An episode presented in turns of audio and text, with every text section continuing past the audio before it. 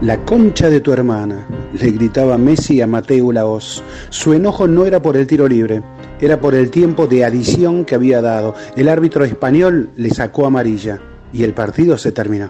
¿Me explicas qué cobraste? ¿Me podés decir qué cobraste? Le preguntaba Scaloni, que entró furioso al campo de juego una vez que escuchó el pitazo final. Había que ir a la largue contra un equipo que estaba envalentonado, eufórico por la hazaña de los últimos minutos. La selección parecía fundida. No se sabía en el inicio del tiempo suplementario de dónde sacaría fuerzas. La postura de Países Bajos ayudó a la Argentina. Lo que pudo ser un equipo que fuera a dar el golpe definitivo terminó en posición defensiva. Eso contribuyó a que la Argentina saliera a buscar el partido, a evitar los penales, algo a lo que no había querido llegar antes y tampoco quería ahora. Nunca fue un equipo que pensara en los penales. La selección dominó ese tiempo extra, sobre todo en la segunda parte. Scaloni decidió arriesgar, sacó a Lisandro y lo mandó a la cancha a Fideo. Di María por derecha revitalizó al equipo, que jugó los que hasta ese momento serían sus mejores minutos. Armó una jugada que siguió Montiel y terminó en Lautaro. No Pert sacó el remate del delantero argentina. Fue otra vez Di María el que se hizo cargo de un córner que tiró cerrado. Casi lo hizo olímpico, pero otra vez apareció el arquero Nopert. Se juntó un rato después con Messi, bien tirados a la derecha los dos. Messi se la dio a Enzo, que otra vez sacó a relucir su personalidad. Su derechazo desde afuera del área dio en el palo. No fue posible, habría penales. Se vio ahí al equipo emocional, como lo llamaría Jorge Valdano. Su corazón es lo que también hace salir lo mejor de su fútbol. Así como sufrió, la Argentina siempre tuvo algo más que ofrecer. Una definición por penales es un camino incierto. Para los futbolistas puede ser el descenso al infierno o una escalera al cielo. Es también una disputa mental con los arqueros. Dibu Martínez lo sabe. Hizo que la serie de penales fuera menos angustiante. Le sacó el primero a Van Dijk tirándose a su derecha. Entonces todo empezó bien. Dibu se levantó y empezó a agitar a la tribuna. Los argentinos estaban a sus espaldas. Le siguió Messi. Un toque con su zurda brillante, suave, porque lo importante ya había pasado. Noppert se había tirado al otro lado. Eran los dos que iba a clavar. Cumplió con lo que había dicho. De frente a la tribuna, con cara de gladiador, serio, levantó los brazos. Dibu se encargó de sacar el segundo y metió bailecito en el área para festejar. Algunos lo criticaron. ¿Por qué un jugador de área puede celebrar su gol, su penal, incluso con la ventaja que siempre supone frente a los arqueros, y los arqueros no pueden celebrar el suyo? Dibu bailó y al rato Paredes confirmó la ventaja de 2-0 para la Argentina.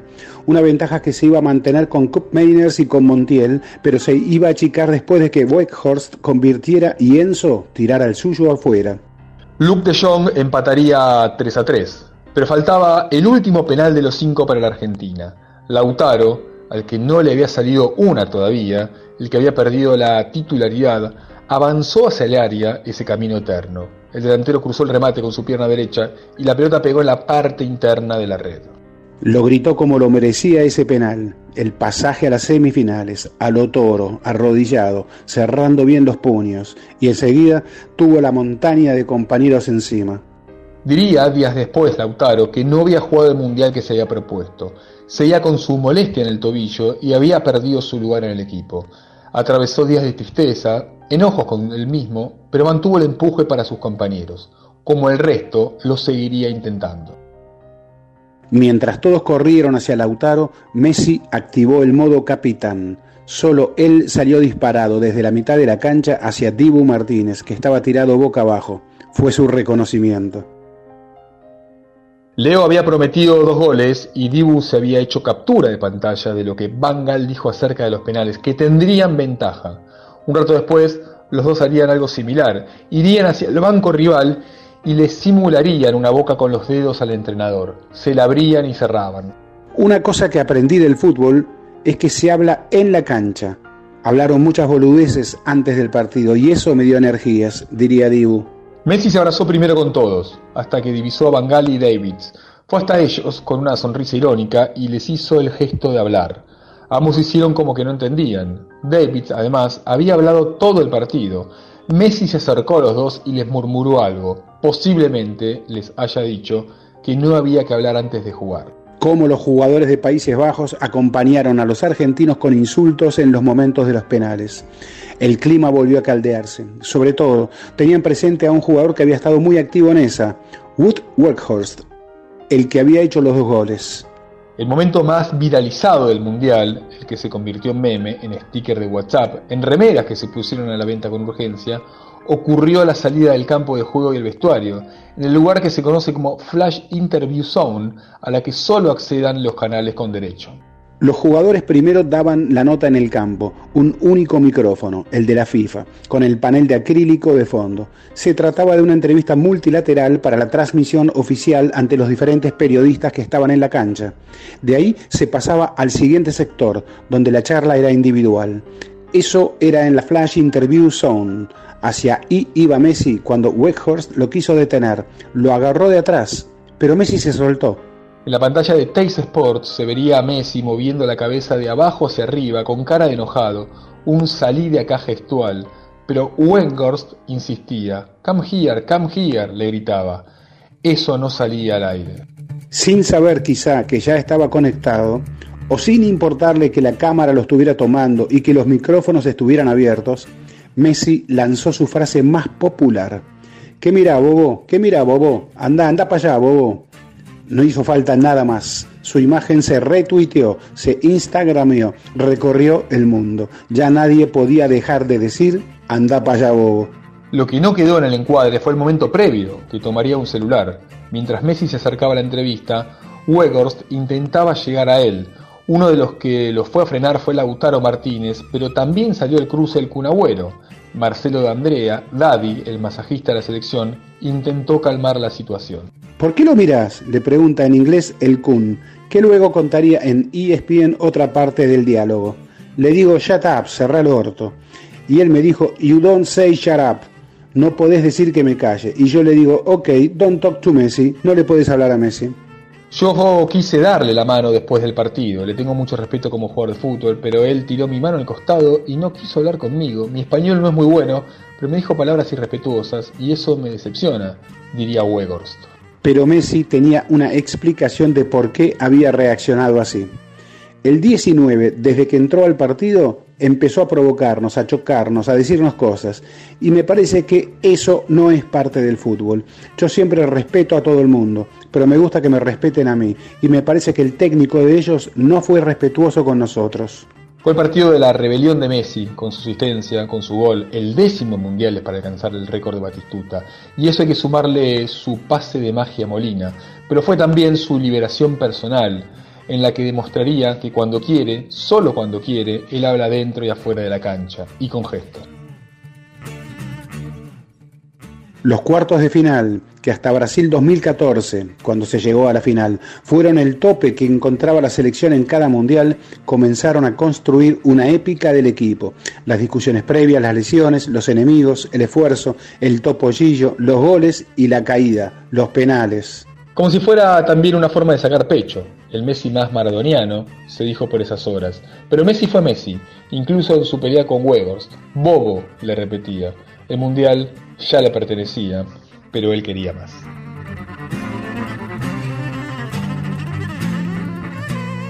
Adaptación de uno de los capítulos de La Tercera, un libro flamante de Alejandro Wall y Gastón Edul.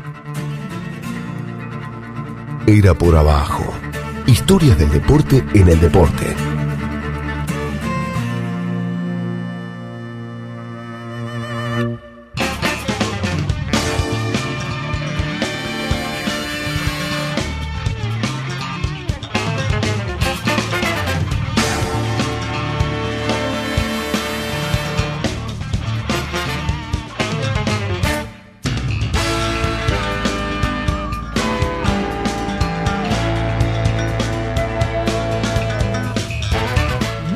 Noches iniciamos Era por abajo en su octava. Octava temporada. Fuerte ese número, ¿eh? Suena fuerte. Creo que estamos por cumplir un récord en nuestras vidas. Sí. Octava este, temporada. Eh, ¿Estuviste en cuántos trabajos? Eh, ocho años. Yo no estuve en muchos. No, yo ¿eh? sí. A ver, en la gráfica, yo soy periodista más de gráfica. Y Sí. en la gráfica he estado 30 años en la agencia italiana ANSA de Uh. noticias. Estuve 10 años en DIN, no sé cuántos en NA. Toda mi vida en agencias de noticias. este. Y en la gráfica, duro. En La Nación llevo 15 años. En Página 12 tuve 10 años. Mm. Bueno, vamos a brindar. No, llevo, sí, sí, brindamos. un simbólico, Brindamos, ¿no? eh, Sí, brindamos y, y tenemos que darle. eh, Sí. Estoy brindando con Andrés Burgos, soy Ezequiel. Fernández Murs. Alejandro, ¿vos estás por allí? Ale, yo no te escucho a vos. ¿Me escuchan ahí? Ahora Ahí sí, está. ahora sí te escucho, Ale. Estamos, ¿Cómo brin- andan? estamos brindando. ¿Tenés una copa ahí vos? Eh, bueno, tengo, me, me sirvo ya, a ver, dale. Dale, Dale, dale, servite ya. Servite Sí. ya y a la ¿Por qué vamos a brindar?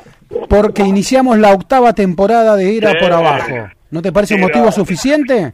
Por supuesto que sí. Bien, bien. Acá estamos, acá estamos. Bien, bien. En nuestra octava temporada, levantá tu copa. En estos momentos estamos haciendo. Sí, sí, sí. Sí, estamos acá brindando. El brindis con, con Andrés, ¿sí? Sí. Dale. Sí, Ahí los está. Envidio, los envidio un poco no poder chocar las copas, este, compañero. Bueno. no, no, no. Simbólico, todo Y, simbólico. y la saludamos y te saluda Valeria. Hola, ¿qué tal? Buenas noches. Hola, Vale. Hola. Formamos en el. eh, así como termina hoy el mercado de pases de- del fútbol argentino, También. pedimos, este, compramos, digamos, el pase de Valeria. Sí. Este, No sabemos si llegamos a los Sí, 120 sí. millones de Enzo Fernández de euros. Pero- pero ahí estamos, eh, Por ahí, por ahí. querido Ale. y Ahí le mandamos estamos. para un beso enorme a Hani eh, Versace, Sí. que fue Hani. durante todo este tiempo, este parte de, de Era por Abajo.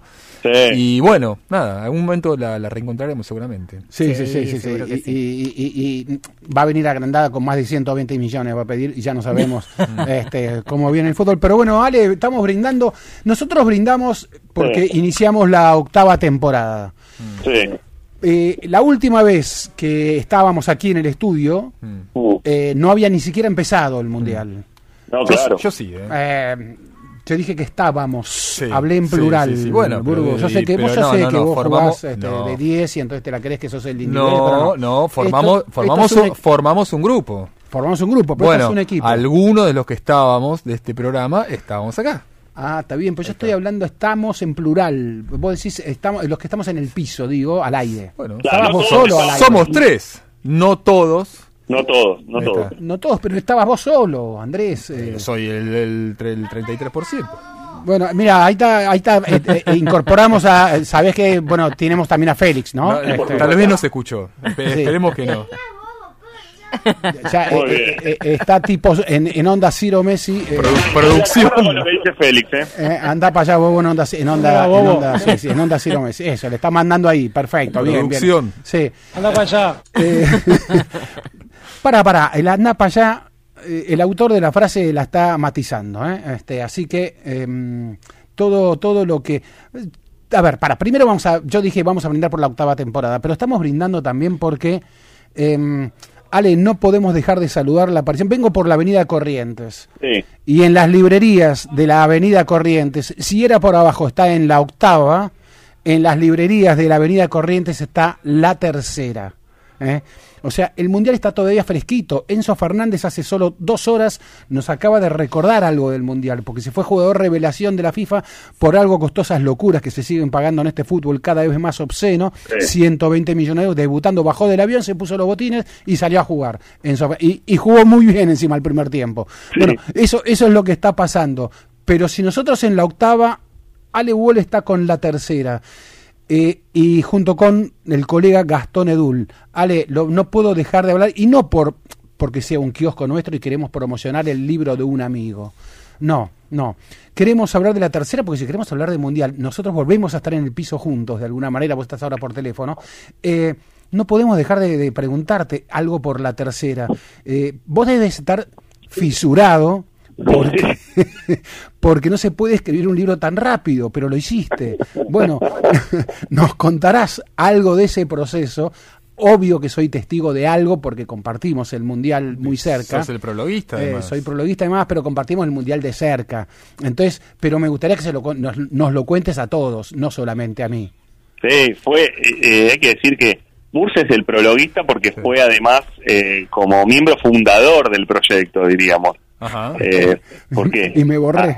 Ah, ahí estaba, no, está muy bien, está muy bien, está muy bien. Eh, Era, era, era una misión imposible hacerlo, pero mm, la verdad es que fue un... Vos, vos viste lo que fue todos esos treinta y pico de días eh, en Qatar, eh, tratando de contar eh, no solamente un mundial de fútbol, sino el mundial político, el mundial social, con, contar a, a Qatar. Y claro, después había que volver y, cuando me llama y hablamos y, y fuiste testigo del llamado del querido Rodolfo González Arzac, el topo, eh, amigo editor de, de- del grupo Planeta, que dice, bueno, acá hay, que, acá hay un libro. Y, y la primera reacción era, bueno, juntá las crónicas, juntá las crónicas que se publicaron en estos días y, lo hacemos, y lo querés rápido. No, no, no, hay que hacer un libro de cero, hay que hacer un libro de cero. Eh, y bueno, eh, eh, recién jodía con que Ezequiel eh, era miembro fundador porque fue parte de todas esas conversaciones y después por obviamente porque era una locura hacerlo, así que la verdad que fue una, una buena decisión en términos de salud eh, no, no meterse en algo así, pero a la vez también eh, estaba la sensación de que todo estaba fresco Sí, claro. y, y hoy lo hablaba con, con una colega eh, que me preguntaba precisamente si esa frescura, esa calentura, digamos, eh, post-mundial ayudaba a escribir y la verdad es que sí, porque teníamos como Estaba imágenes muy frescas. ¿no?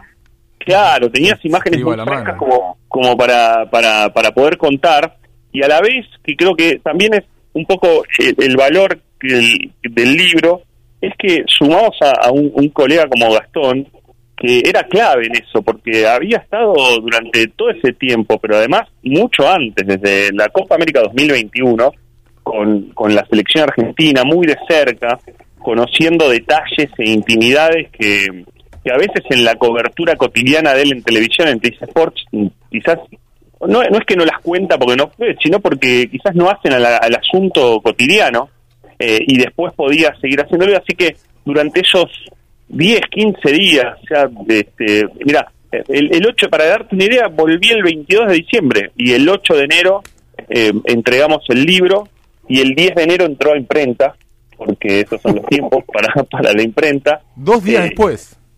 Sí, sí, dos días después.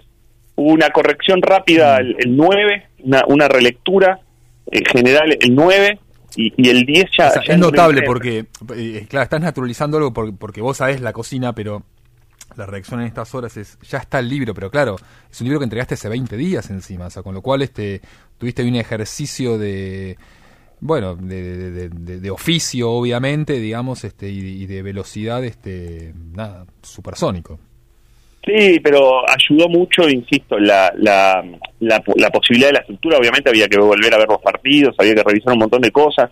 Había cuestiones que te das cuenta cuando después volvés a revisar de las que no, no habías advertido estando en Qatar o, no habías tomado eh, tanta dimensión de, cuestiones, sobre todo las televisaciones, lo- lo- las charlas post partidos de algunos futbolistas, del propio Lionel Scaloni, el propio Messi, eh, la reconstrucción, porque implicaba, cu- cuando decimos lo de Andapaya Bobo, que si querés también charlemos un poco de, de- lo que dijo Messi por estas horas sobre esta sobre este asunto, en donde además el propio Gastón había sido testigo privilegiado, casi protagonista de algún modo, porque eh, está en todos los memes Gastón. Sí, Eh, pero eh, pará, eh, a ver, eh, eh, ahí yo est- estuve ya, este, no, no, obviamente no lo terminé, digamos, pero ya estuve leyendo este parte del libro y, y, y me sorprendí por, eh, nada, porque estoy le- leí cosas que no, que de las cuales yo no me he enterado, el, el- la, la imagen que no, que no se ve en la tele y, y que Claro. estás ahí en el libro. Claro, claro, claro, claro. La, la, primero la ubicarlo en términos de, de cómo fue cada paso, ¿no? Por, con quién habló Messi primero, qué fue, qué es lo que iba pasando. Hay algo ahí de, de- de- del libro que, que va contando que, que es cómo se vivía dentro de la cancha, cosas que se iban diciendo dentro de la cancha, que a veces no salen incluso en la transmisión. La calentura del propio Messi con el árbitro, con Mateu Laos, es un partido, el de Países Bajos, que algún día Burgo, que ya hizo el libro de un partido, algún día tiene que haber un Burgo que agarre solamente ese partido eh, y que, que siga desmenuzándolo porque me parece que sigue habiendo cosas. Y después cómo Messi al entrar al, al pasillo en donde se hace la flash interview, que es con las, con, con las cadenas que tienen los derechos de televisión, ahí empieza la tensión con Webers, con el 19 de Países Bajos, que primero le tironea la camiseta, que quiere eh, hablarle, que al principio se decía que quería que quería cambiarle la camiseta y en realidad Webers era uno de los que había agitado en la, la definición por penales a los argentinos, entonces de ahí venía también mucho de la calentura y después la reacción de Messi. Eh, ¿Cuánto hay de... mm, Este debate lo, hemos tenido. ¿Cuánto hay de victimismo nuestro? El mundo contra nosotros y- y no toleramos una sola... eh, no sé, Bangal dice algo que por ahí cronistas argentinos habían dicho. Eh, sobre cómo, cómo tenía que funcionar Argentina para compensar el déficit de, de presión de Messi. Mm. Eh, lo dice Bangal de otro modo y Bangal entonces ya es un, no sé, lo, lo mandamos a la hoguera Un y, provocador. etcétera, y un provocador. Eh, ¿Cómo se mide eso para no subirnos a una ola, digo, no sé cómo lo medís vos en, en- en la escritura? Pues un libro, obviamente, Argentinidad al palo es el libro. Sí, Eh, Bueno, eh, un buen escritor como Alejandro Wall, ¿cómo mide esa situación sin caer en algo, no sé, somos el ombligo del mundo los argentinos a veces? Sí, gracias por el elogio. mucho. El- el- eh, es difícil, la verdad, no caer. Sinceramente, por, porque que- creo que también esa calentura a veces te lleva a cosas en donde quizás a veces hay que tomar cierta distancia. y Bueno, lo- los libros así rápidos tienen eso. Pero también es cierto que había algo como de, de, y lo, de lo que pasaba en la Universidad de Qatar en los días previos, con, con estas declaraciones de Bangal, con lo que con lo que venía pasando en donde los propios futbolistas se fueron dando mucha manija. Pero eso es un Eh, clásico del fútbol, ¿no? Este, crear el enemigo externo para hacernos fuertes internamente. No, del deporte. Y- del deporte, sí, nosotros contra Pero- el mundo. Michael eh. Jordan. Sí. Y lo hice algo que- personal.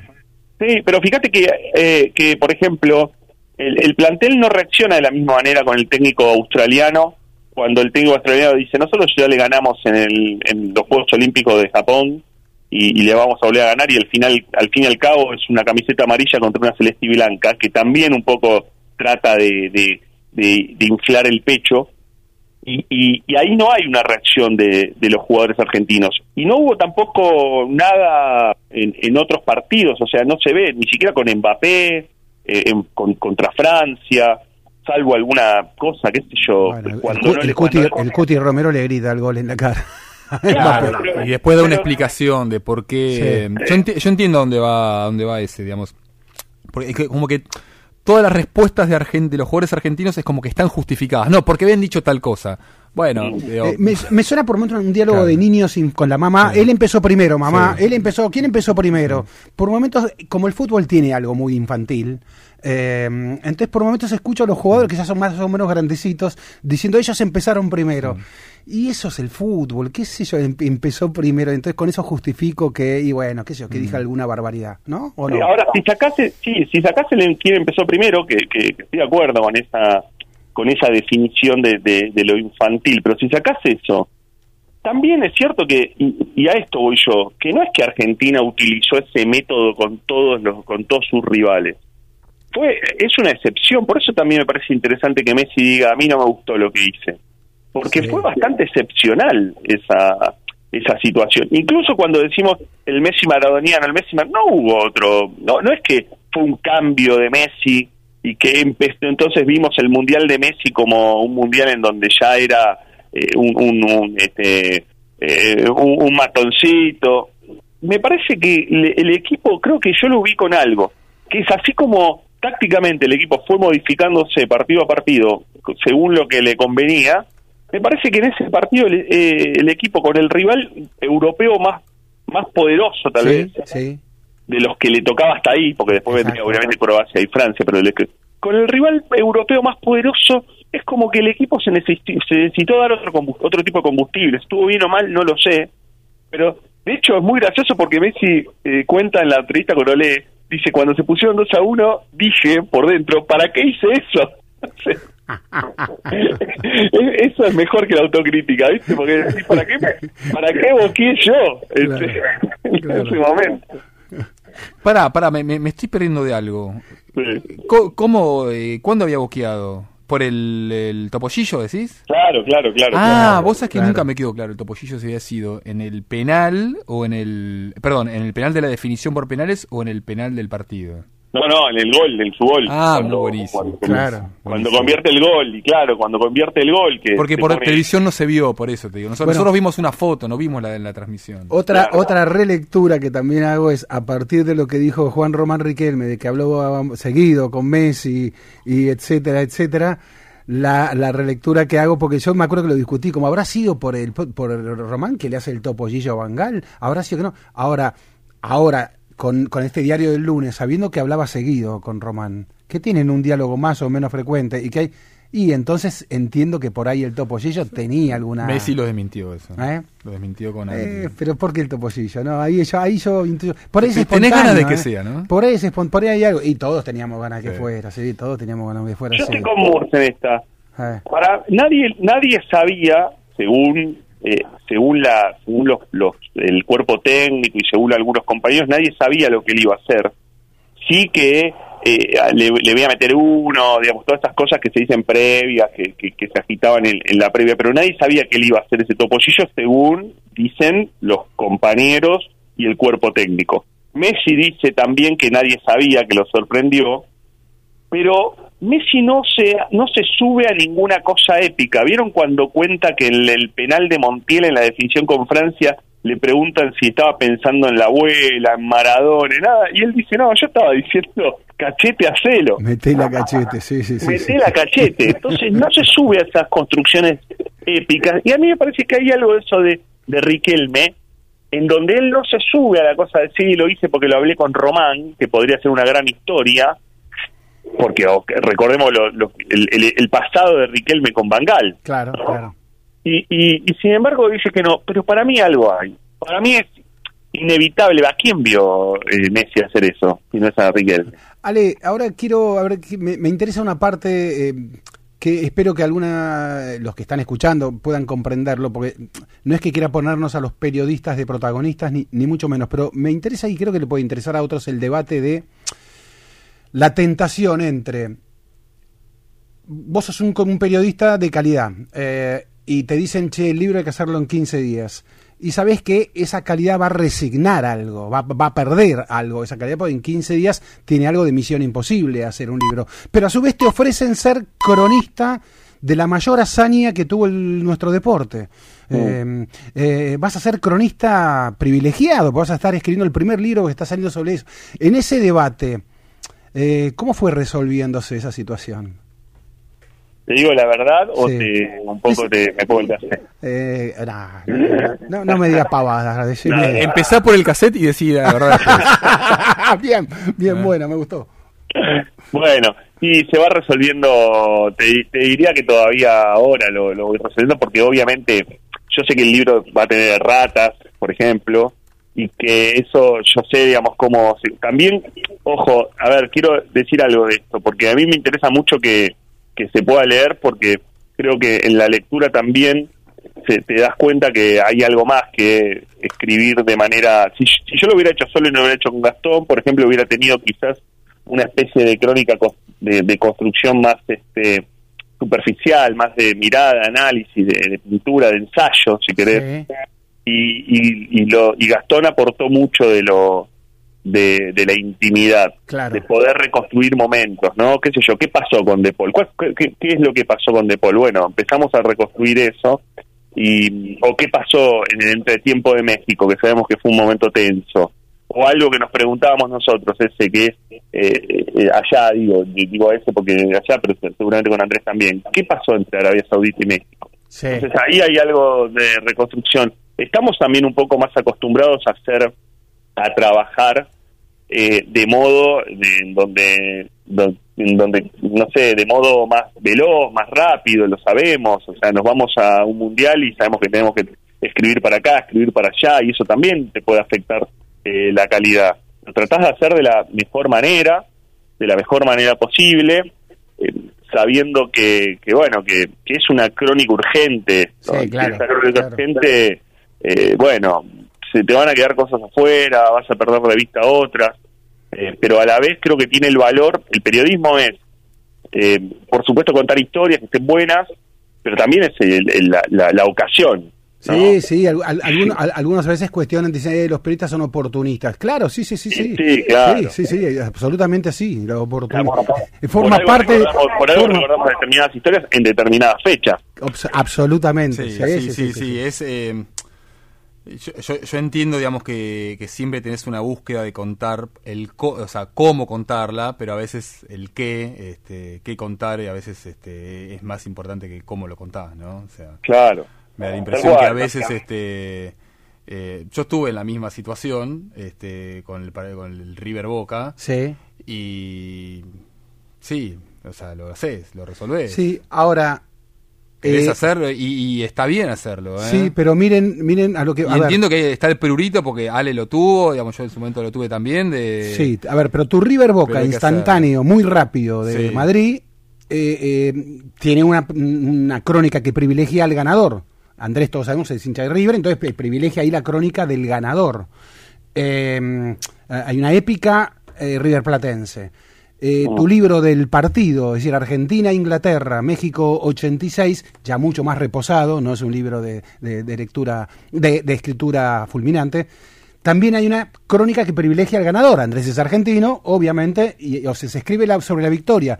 Aquí en este mismo tu libro, que, que Ale Wall publica con Gastón Edul, la tercera, también la crónica es sobre el ganador. Hay una épica de la victoria. Eh, recordamos todos aquella frase de Guy Talese, aquel gran, formidable periodista, cronista estadounidense, que dice, nada enseña mejor que el vestuario del perdedor. ¿no? Este, entonces las crónicas más jugosas, si se quiere, so- son de vestuario perdedor. Acá son todas crónicas, más re- libros más reveladores sí de sí. vestuarios ganadores. Mm. Mm, Sí. Bueno, es que a veces es, eh, me parece, es más interesante contar la crónica del perdedor, pero bueno, eh, por eso también es, a esa, pre- es interesante esto también a lo que a lo que te que planteaban ambos respecto del partido Países Bajos, porque si Argentina perdía ese partido lo- los análisis cómo hubieran sido, ¿no? Sí. De, de, de lo que pasaba con Argentina. Sí, bueno, sí, Argentina ganó. Mbappé, eh, perdón la de Colo- Colo Muani. claro Sí, la, la- claro, exacto. Entonces, ahí hay algo que es así. Ahora, en, en el caso, me parece que en el caso de, de Andrés de la final, había algo en donde me parece que él ya iba, ya iba preparado y demás. Y acá lo, lo- lo que lo que pasaba es que no estaba, viste, pensado el mundial durante el día a día de, vamos, vamos a escribir un libro. Sí. Era como un- una fantasía en todo caso. Sí, sí, sí, sí. sí. Ahora, eh, todos tenemos obviamente ese segundo fatal de Colo Muani que el Dibu lo resuelve, el Dibu Martínez lo resuelve, ¿no?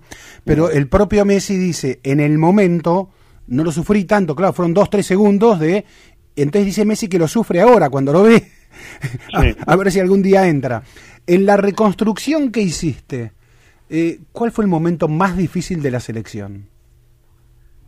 Para mí el momento más difícil de la selección es el, el partido con, con México.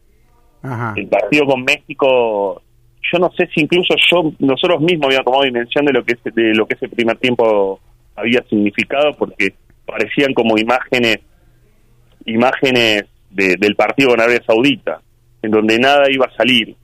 Ahí pasa pasa algo en el entretiempo, hay una arenga de Messi a, la- a los, a los jugadores, al, al plantel, al equipo.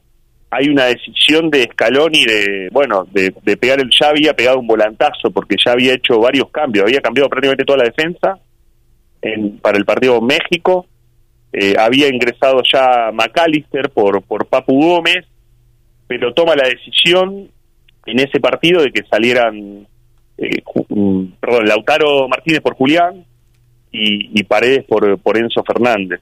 Y de, algún modo cambia. Eh, era hay una hay ahí en el libro una descripción de un de un, de un miembro del cuerpo técnico que dice fue un partido Copa Libertadores por, porque era Sí.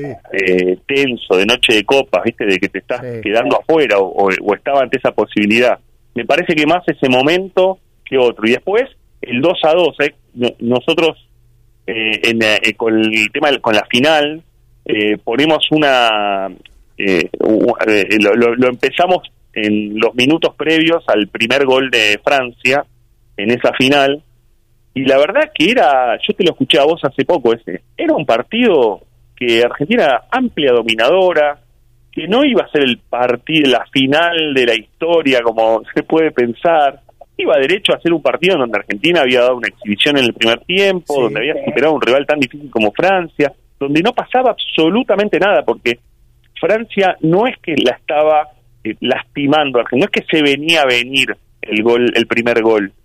Y de Sí, pronto es una, se le escapa una, un jugador a Otamendi y llega al penal. Sí. Sí, sí, sí, exactamente así. Y ahí vino. eh, cuando definimos a la, a la selección como un equipo emocional, eh, esas, esas piñas que de repente sufría el equipo, esa piña francesa, y después viene la segunda piña, ¿no? Eh, que lo mismo pasa- pasaba con Países Bajos, eh, Australia casi también. Eh, ¿qué, qué, qué análisis haces en, el libro de esa cuestión tan emo- un equipo tan emocional, un equipo tan que queremos ganar porque che Messi tiene que salir campeón. Entonces todos estamos ahí por Messi para que Messi celebre también Eh, y la gente, no sé, tenemos 30.000 argentinos en las tribunas acompañando y parece que hay un país medio dado vuelta siguiéndonos. Esa esa inevitable carga emocional porque el fútbol sabemos lo que significa para la Argentina, pero más allá de lo que el fútbol significa para la Argentina, lo que ese equipo significaba para, para la Argentina. Porque vos, eh, nosotros teníamos algunas ironías con Ale que me decía que, que yo era tibio en mi festejo eh, por la celebración. Y yo le decía, Ale, eh, ¿cuántos mundiales tenés? De mi noveno mundial, es la tercera copa que, entre comillas, que gano. Este, entonces yo estaba como eh, replicándole desde, desde ese lugar. Pero ni en el 78, con gente en las calles en medio del horror. Eh, ni en el 86 con Diego ganándole a los ingleses, inclusive aquellos dos goles, y ese Diego que era salvador de todo, ni en esos dos mundiales la explosión social fue la de este. No, pero vamos a, a lo, emo- a lo emocional. Sí, Reciente mencionaba el partido con México. El partido, eh, previo al partido con México, cuando Argentina incluso por una derrota se, eh, había la posibilidad de, de quedarse afuera directamente en el segundo partido de- del mundial, le- los jugadores se, se plantean esta cosa de, bueno, empezamos los mano a mano. Sí. Empezá- a partir de ahora es mano a mano. A partir de ahora eh, perdés y quedás afuera. Y, y, y entonces tenés un mano a mano con México. Eh, con, con Polonia es un partido que Argentina lo pasa con bastante suficiencia, no Sí, no no tiene, no tiene problemas y es un partido en el que se, se determina Sí, sí. El, el equipo. Ya- sí, igual, ya igual se decide en el segundo tiempo. Sí, es cierto. Mm. De, hecho, Messi a Messi le atajan un penal, pero pero bueno, ya era el equipo de Julián, era el equipo Mm. de Enzo, el equipo de Alexis McAllister, no, era un equipo eh, un equipo que, que empezaba a crecer de Paul, que había empezado muy bajo, muy- con muchos sí, problemas. sí, coincido. Sí. Y, y, y después cuando ves lo, las, las cuatro series, o sea, ves octavos, cuartos, semifinal y final, Argentina en tres de esas cuatro lo sufre muchísimo el final. Mm. O sea, que hay una cosa de lo emocional también en donde esa emoción que estaba muy a flor de piel también lo derrumbaba. No es que se cayera después futbolísticamente, Mm. porque de hecho contra Países Bajos se levantan en, en el, Exacto. en el segundo tiempo. Pero contra Australia hay un momento que es el, la tajada de Dibu con- en, en el final, recuerdan, 2 a 1, se podía poner 2 a 2 Australia, Sí. y hay una tajada Sí, de Dibu, sí, en donde. Martín Tocali va corriendo con esa tajada, Mm. se termina el partido, va corriendo a gritar, necesitaba una de estas. Porque eh, Dibu venía de que las dos que le patearon contra Arabia. Saudita fueron adentro. Y después no había tenido grandes atajadas. Mm. Y después lo mismo le pasa contra eh, contra Países Bajos, eh, 2-1, 2-2. Lo mismo le pasa contra Francia, 2-1, 2-2, Mm. 3-2, 3-2, 3-3. Eh, entonces ahí creo que también se construyó algo de qué difícil que fue esto. A mí me parece que también ahí hay una explosión. ¿no? Sí. Ale, te quiero hacer el- la última, al menos de, de mi parte, una, una cuestión futbolística. Eh, ¿Cuándo es que, mm, que Scaloni empieza a, mm, a ver que tenía que incluir, a, que tenía que cambiar el equipo que, que- que pensó, digamos, este, con el que pensó eh, jugar el Mundial? Y empieza a poner a jóvenes, a Sí. Enzo Fernández, 21 años, Julián Álvarez, 22, Macalister, 23. ¿Cómo, cómo empieza a, a tomar esas decisiones que fueron muy arriesgadas y, y bueno, y claramente muy decisivas para, para el título final? En el, en, en- después del partido con Arabia Saudita, él dice una, él dice algo, no, no públicamente, pero dice, bueno, no, no podemos perder demasiado tiempo. Claro. Ahí había algo también muy interesante, que es como, que nosotros en el libro, que es cómo trabajaba el cuerpo técnico, muy, de, de manera casi colectiva, no solamente, no solamente Aymar, eh, Samuel, Ayala, también Matías Mana, y en donde iban trabajando y, y viendo cosas. Yo, a, a- a mí una perspectiva me cambia al hacer el libro es que eh, Scaloni eh, no creía en los equipos de memoria, pero sí se juega en el primer partido con su equipo. Es decir, él va con su equipo, de hecho, si, si uno si uno se pone a pensar, y Lisandro Martínez, que es un cambio para México, llegaba mucho mejor que Cuti Romero, y sin embargo él va con Cuti Romero. Y Cuti Romero no tiene un buen partido contra Ara- Arabia Saudita pero pero aún así, aún en esa decisión del, del primer partido, Scaloni re- repetía, incluso lo hablaba con jugadores y con, el propio portero, que él no creía en los equipos de memoria, los equipos tienen que ir cambiando. Y si vos ves el comportamiento en todos estos años de Scaloni como entrenador, Scaloni es un, un tipo que hace muchos cambios. Hizo siete cambios previo a la final con, con Brasil en la Copa América 2021. Yo le había perdido el rastro de ese dato. Pero hace cambia más de medio equipo contra para jugar contra Brasil. Y así eh, es un, entrenador que hace mucho. Es más, eh, te diría que hay un par de partidos en donde su autocrítica posterior es eh, que se apuró con los cambios. Uno de ellos es el partido con Francia, él sostiene que, que, que él entendía que Di María no podía seguir, Di María le pide un rato más, él le da cinco minutos más y lo cambia, y él dice tal vez yo me, me, me apuré en ese, en ese cambio. Pero dice una cosa que, que de la que me parece que hay que coincidir. Todos le señalamos como que Di María estaba bien, por qué se fue, pero el problema de Argentina no viene por eso. Entonces, eh, terminás analizando un cambio, pero en realidad viene por, por, por un detalle en, en- en una marca. Ale, te saludamos eh, y bueno, seguire- Bueno. seguiremos con nuestra octava temporada. Sí. ¿Te parece bien? Por favor. Me parece genial, eh, un Acá placer empezar este era por abajo eh, y, y, este, y nos estamos eh, viendo, amigos. Abrazo grande. Abrazo.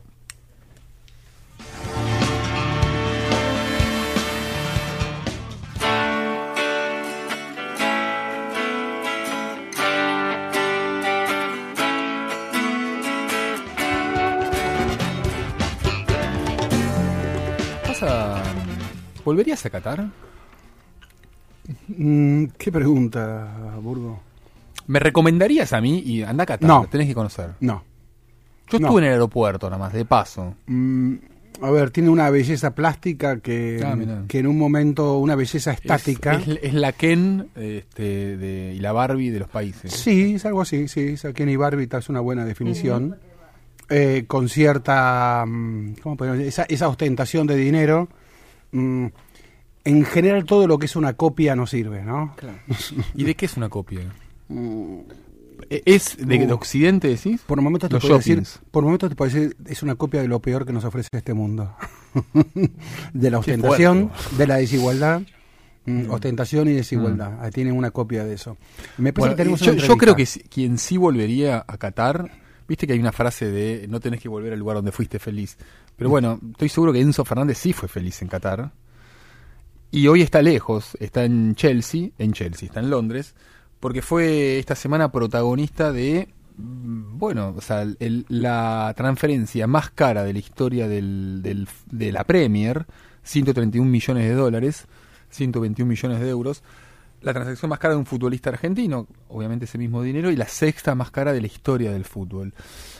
Eh, Joel Richards es periodista eh, inglés, es inglés, vive en Argentina, es hincha de Chelsea, es hincha de River, con lo cual cumple todos los requisitos, este, es vecino encima, para, para hablar con él. Primero, Joel, buenas noches. Eh, acá Ezequiel Fernández Murs, Andrés Burgo. ¿Te sorprendió dos cosas? Una, que Enzo terminara tan pronto. A ver, vimos a Enzo jugar en River hasta julio pasado. Que terminara tan pronto en, en Chelsea. Y dos, por el dinero que, que lo han pagado.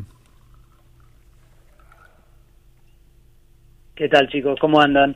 Eh, a ver, sí, el ascenso de Enzo en esta velocidad, el- un plazo tan corto de ir y todos lo han dicho, ¿no? De jugando contra equipos eh, argentinos sin, sin nombrar ninguno, pero ya se sabe, se sabe que es un nivel eh, de fútbol inferior a lo que es todo en Europa, ni hablar de la Premier, de ir a, a Benfica, a estar, de repente entrar en la plantel para el Mundial, ya era una locura. Después, entrar, hacer un gol en su debut de la selección argentina en el Mundial. Después, llegar a ser el mejor jugador del eh, joven del torneo, era una locura. Y entonces, de ahí también que se concrete esta transferencia, porque hubo muchas ida de vueltas, se sabe que se hizo en la última, última hora del libro de pases europeos, eh, y porque eso fue una negociación entre Chelsea y Benfica eh, por la forma en que se pagó. Se pagó la cláusula, pero no, no la cláusula en sí, no se activó la cláusula, por una razón que Chelsea está trabajando mucho esta, esta área de contaduría que explica cómo gastó tanta, tanta, tanto dinero en esta, este libro pases. Ahora, también el dinero se, se, se, entiende por esa razón. Chelsea necesitaba a alguien. Está, es, un, es un equipo que, que tiene dos Champions, tiene 20 años de éxito con Romana Abramovich, el, el dueño ruso, eh, que obviamente, como se sabe, tuvo que vender el club, encontraron a Todd Bowley, el, el, americano, y con e-, ellos queriendo hacer una impronta, buscar un nuevo proyecto. necesitan nuevos líderes de su proyecto. Enzo Fernández entra perfecto en, en ese, esa idea, esa nueva identidad de un club donde los dueños se pueden ser, este es nuestro jugador, es joven, ganó el Mundial, eh, bueno, en, la calidad que tiene y demás. Entonces eso explica la plata. Ahora, eso no quiere decir que que todos podemos ver, eh, no solo el 120 por, por Enzo Fernández, sino lo que gastó Chelsea en todo este libro de pases, es una locura. Gastó más de que todos los clubes de la Bundesliga, de la Liga de la Liga de España, Liga de Francia y la Serie A de Italia junto, solo Chelsea.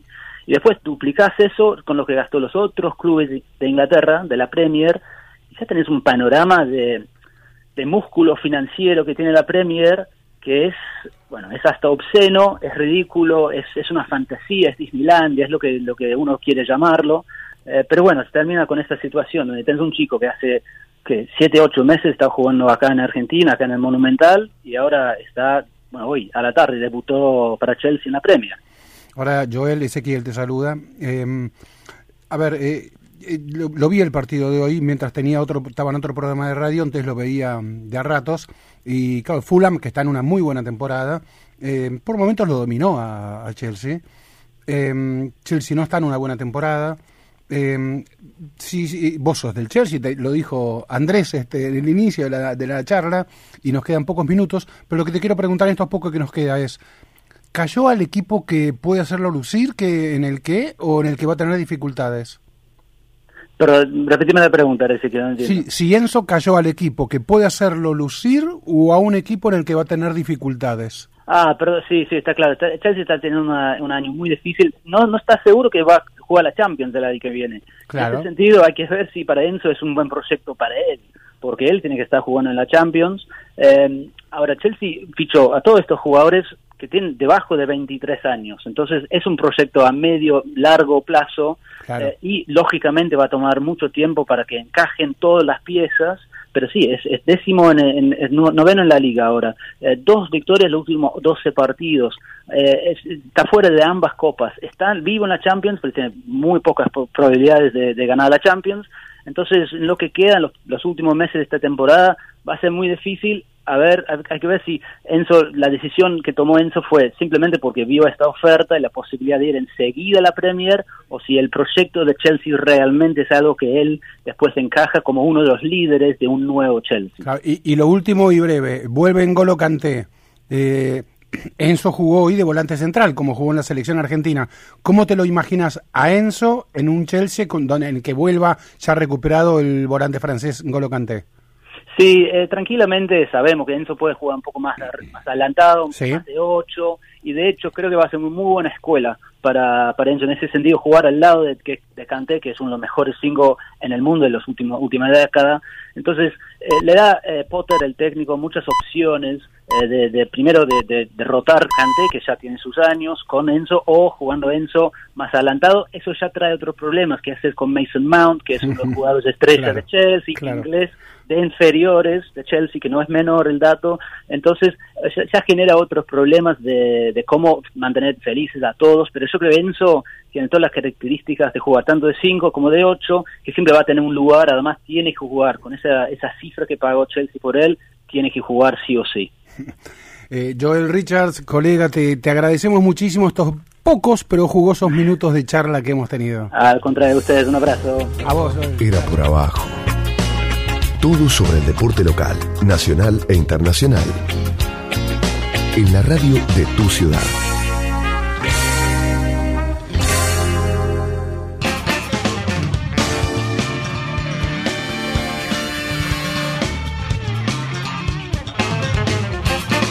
Segunda hora en Era por Abajo eh, e iniciamos ya mismo con un entrevistado porque después de esta larguísima este, pausa que hemos tenido de este expediente judicial que ha pasado, que ha transcurrido, La Escuchamos todo. la escuchamos todo. Eh, te pedimos disculpas primero Santiago Gómez Cora por este, esta espera. Te saludamos, buenas noches. Eh, a ver, para la audiencia, Santiago Gómez Cora es el entrenador de los Pumas 7, de los Pumas 7, esa selección de rugby argentino que está... A ver, yo entiendo que el Mundial de Fútbol eh, poco menos dice somos este todo, ¿no? Entiendo que el fútbol hegemonice buena parte del deporte en la Argentina, la pasión, etc. Pero la pelota no es solo redonda y de fútbol. ¿eh? Hay otras pelotas, se jugó Mundial de Hockey, por ejemplo, también, eh, Mundial de Handball también se jugó, y está el rugby de 7, que logró hace dos semanas un hito extraordinario en Nueva Zelanda, ganándole a los All Blacks en Nueva Zelanda 7, una etapa del circuito mundial de, de rugby. Eh, Santi Gómez Cora aquí, Ezequiel Fernández Mur, te saluda, estoy con Andrés Burgo. Muchas gracias por tan larga espera y buenas noches. Hola Andrés, se quiere un placer escucharlos y nada, enterarme un poco de las cosas que pasan en la radio también es interesante, así que fue un placer escuchar el expediente. Gracias por el centro. bueno, eh, a ver, Santi, y coincidimos, ¿no? Que es un, partiz, un, partí, un país hegemonizado por una pelota llamada fútbol. Sí, es nuestra cultura, la verdad que, que nos, nos despierta algo que a mí también me sorprendió, me sorprendió ver a mi hijo como, como también se, se acercó mucho más al deporte en general, más allá de a través del fútbol, pero al deporte en general, y lo que le pasaba a los chicos, lo que nos pasaba a, a nosotros mismos también, nos tocó vivir el Mundial de gira, ver dos semifinales en un avión, este, Uf. concentración, y la verdad que, que nos diferencia a los otros equipos porque nosotros, te cuento un poco a vos y a la audiencia, convivimos, con, jugamos 10 torneos alrededor del mundo, 10 etapas del circuito mundial, sería como un mundial. Sí, me, sí, me interesa mucho, perdón, Santi, me interesa mucho que describas ese circuito mundial de Seven en términos de exigencia. Eh, porque una cosa, a ver, una cosa es el tenis que son individuos que se van moviendo de un lado a otro, diferentes temperaturas, diferentes superficies, etcétera. Pero mover a un equipo, eh, como, no sé, que me digas, por ejemplo, tu pasaporte, cuántas horas de vuelo tiene, que es la misma que los jugadores, y cómo se arma una disciplina colectiva que impone este circuito mundial de Seven. Bueno, te cuento, te cuento. Justo el pasaporte tocaste un tema difícil porque estoy sin hojas, estoy el segundo lleno y ahora por suerte empezaron a hacer, viste, digitales, como en Argentina que no está sello, pero en Sudáfrica no me dejaron entrar, tuvieron que llamar a la embajada Uh. porque, bueno, nada, no tengo tiempo de hacer el pasaporte, pues no lo puedo ni dejar a esperar una semana porque nosotros ponele, llegamos eh, hace dos días y en dos semanas nos vamos de vuelta. Y nada, es muy complejo, pero nada, para contar, el rugby este, tiene la modalidad de 7, que es la modalidad olímpica. Sí. La verdad que se jerarquizó muchísimo. Siempre fue algo por ahí de, de recreación o de introducción en mercado donde el rugby no es muy popular. Se hacían torneos de 7 como para que lo conozcan y para meterse en el mercado. Y después creció, fue creciendo hasta la incorporación a los Juegos Olímpicos. Este, el rugby entró en la disciplina de 7. Misma cancha, 7 jugadores y se jerarquizó y se, se creció muchísimo. Y hay es como un poco como el tenis, hay 10 etapas alrededor del mundo donde vos vas sumando puntos y el que más suma obviamente es el campeón. Este año tiene la particularidad que los cuatro primeros clasifican directo a los Juegos Olímpicos.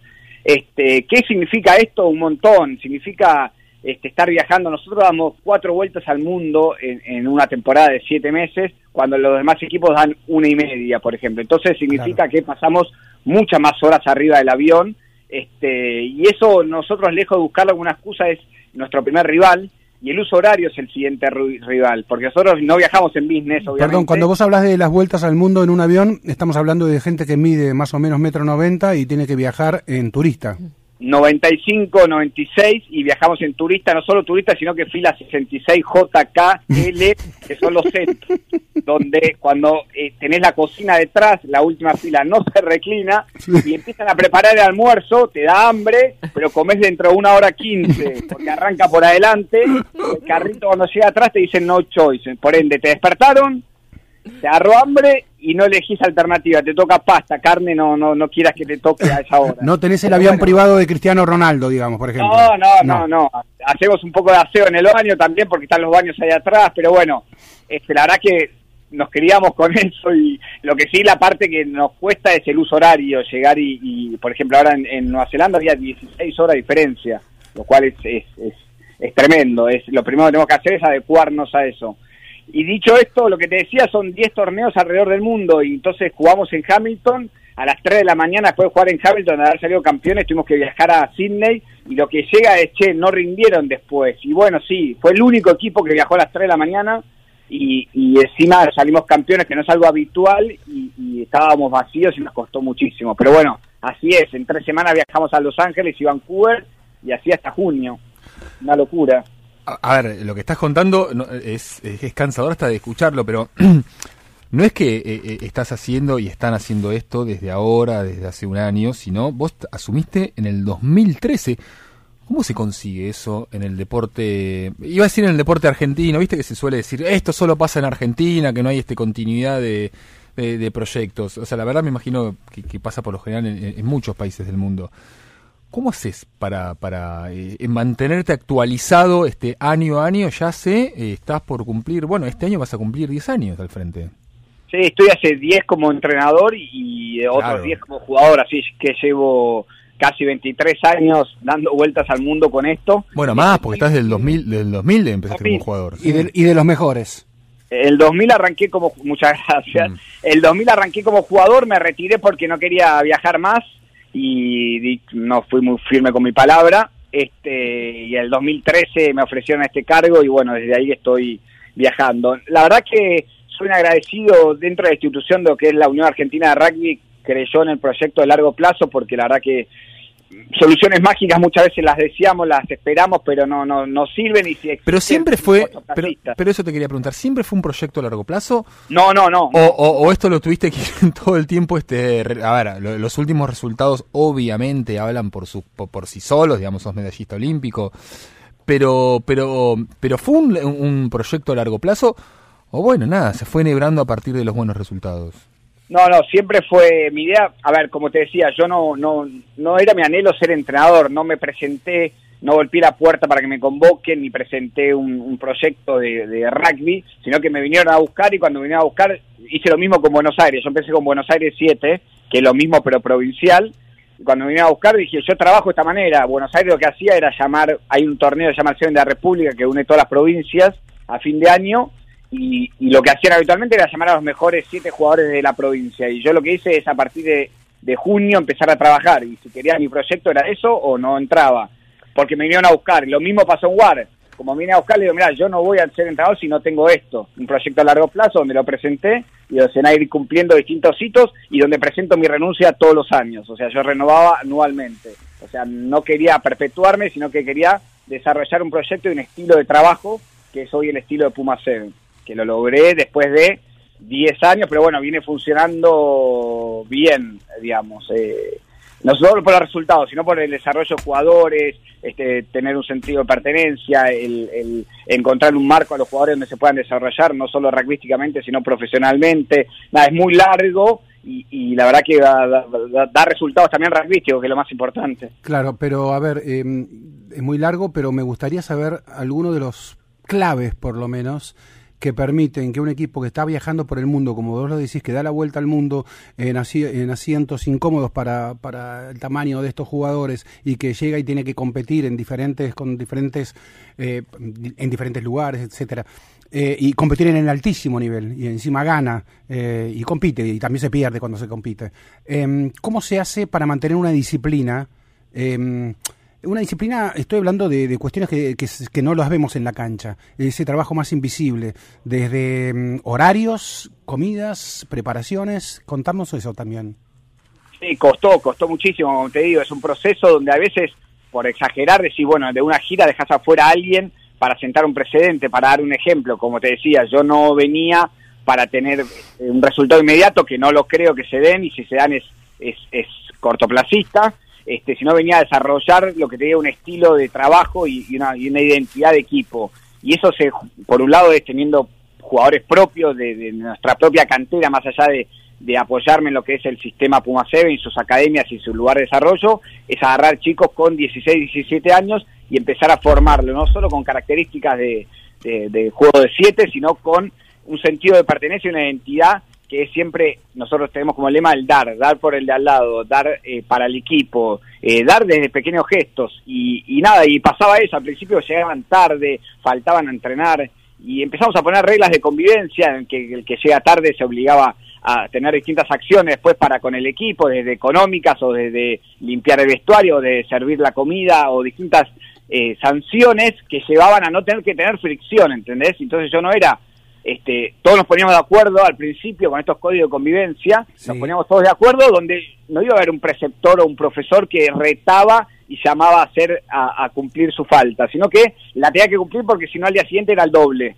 Claro. Entonces siempre era así, hemos comprado algunas cosas de tecnología, el dron con el que trabajo hoy se pagó con multas en su momento, y para darte una idea, para darte una idea, los chicos se deben presentar ocho y media, como te decía en su momento llegan 8.30, 8.35, algunos sábados 8 y 25, hoy ninguno llega después de las 8 de la mañana al centro de entrenamiento, ninguno, de las siete y media en adelante empiezan a llegar. O sea, y ahí genera la cultura. Los chicos nuevos ni saben esto de las multas, ya no recaudamos hace años. Este, así que nada, se hizo una cultura de trabajo, de responsabilidad y de respeto al compañero que se da ya naturalmente.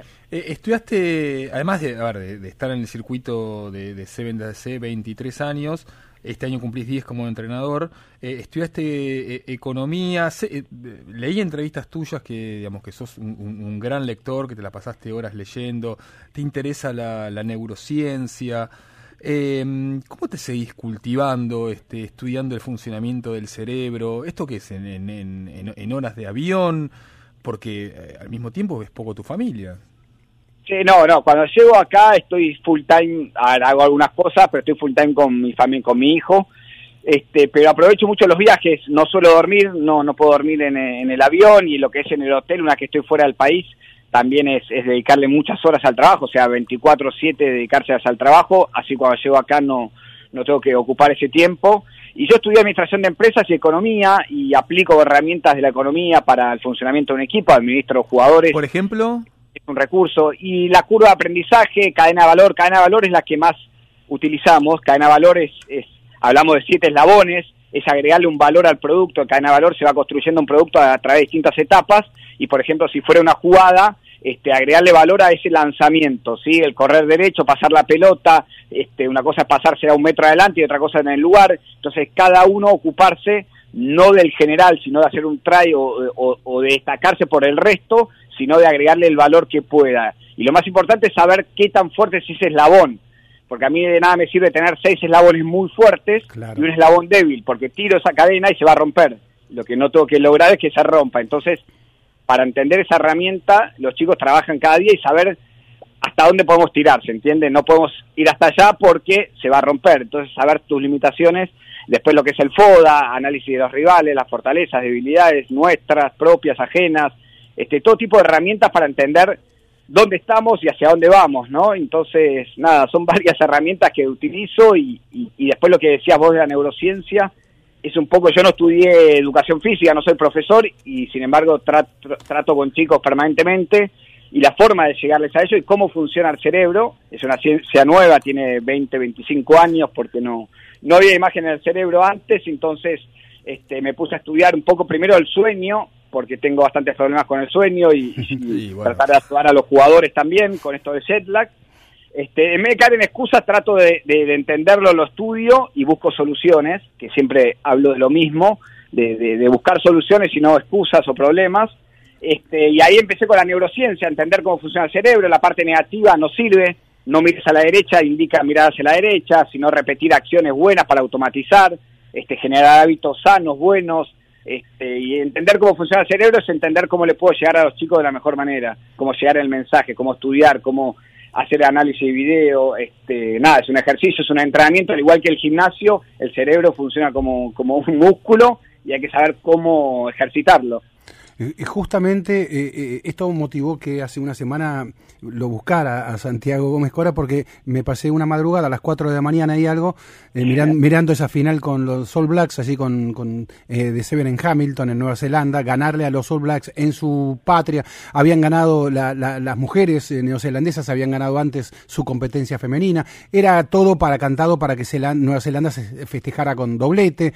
12-0 el primer tiempo Nueva Zelanda, con algunas decisiones arbitrales bastante, creo, polémicas, y sin embargo Argentina da vuelta a ese partido de una manera con una disciplina notable cuando sabemos que tenemos una cultura más de la queja, eh, del victimismo, eh, y allí me, provocó una gran curiosidad, más allá de mi eh, euforia a las 4 de la mañana o mi bronca a las 4 de la mañana contra esas decisiones arbitrales, dije, quiero hablar, hace tiempo que quería hablar con Santiago, pero dije, este momento me produce que quiero hablar con Santiago Gómez porque en esa situación, una cosa es poder hablar en lo frío, como estamos hablando ahora, mm, pero otra cosa es resolver en lo caliente. Eh, ¿Cómo se resuelve en lo caliente? Sí, totalmente, es muy difícil, es muy difícil porque las emociones salen más rápido del cerebro que la, parte razonal, digamos. La emoción le gana la razón y eso hay que trabajarlo. Eh, obviamente va a seguir fluyendo. Este, nosotros lo que pasó es tuvimos varios episodios como equipo y lo fuimos resolviendo distintas anécdotas en otros Juegos Olímpicos, en el 16 y en el 20 tuvimos situaciones similares y puntualmente en esto fue es ir trabajando. En entrenamiento es por ahí, yo referí a los entrenamientos si cobras mal o sacas un jugador si se enoja, este, cobrar mal un fallo y ver cómo reacciona y en esa reacción es sacarlo del entrenamiento y si sacas del entrenamiento puedes sacarlo de un viaje, como te decía antes, a veces una gira para que, que, para terminar de educar a alguno de los chicos y lo practicas el entrenamiento y después en la cancha. Este, nos pasaron situaciones, a mí me pasó como entrenador, obviamente me frustré, me enojé en una situación en Río 2016 por un fallo de, de, un pie que era muy favorable para ganar una semifinal y ganar una medalla, y, lejos de ponerme a, a, tratar de resolver cómo el equipo podría jugar mejor, este, me enojé, me frustré y, no di ninguna indicación. Nos pasó algo similar en Tokio, este, con una expulsión de un jugador. Sí. Fue mis primeros 30 segundos de enojo, de, de cerrarme y decir, listo, se nos fue otros cuatro años más y a los 30 segundos como que reaccioné, empecé a analizar al rival, empecé a analizar, hicimos algunos cambios para, para resolver esto de tener un jugador menos y, y nada, lo terminamos ganando. A mí muchas veces los me preguntaron si había dado un discurso en entretiempo motivador y, y, o que el equipo había aparecido ahí, le digo, no, solamente una indicación táctica y el equipo ya estaba mucho antes. Este, yo no creo en los discursos para que alguien se motive. Este, a mí muchas veces me llaman para charlas motivacionales y yo no motivo a mis jugadores, mis jugadores juegan, se ponen la camiseta más linda, juegan en, en, un, en, el en los mejores estadios del mundo, este, yo lo que tengo que hacer es un buen plan táctico y obviamente llevar a la calma en ciertos momentos. ¿Qué pasó en el partido que estabas vos muy enojado? Este, los chicos también se enojaron, empezaron a jugar individual, no, jugaron, no jugaron colectivamente y se los veía, entonces en tiempo les pregunto, ¿qué les pasa que están queriendo resolver individual? No, porque esto es lo otro individual no vamos a ganar, es una final contra los mejores del mundo. Volvamos a nuestro plan de juego, di dos indicaciones de lo que teníamos que hacer y le dije, juguemos pelota por pelota y juguemos nuestros mejores siete minutos del año. Solamente pelota por pelota.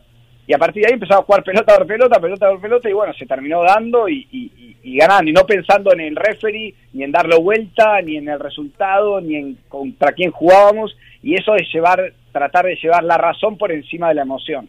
Eh, Mira, justamente venimos de...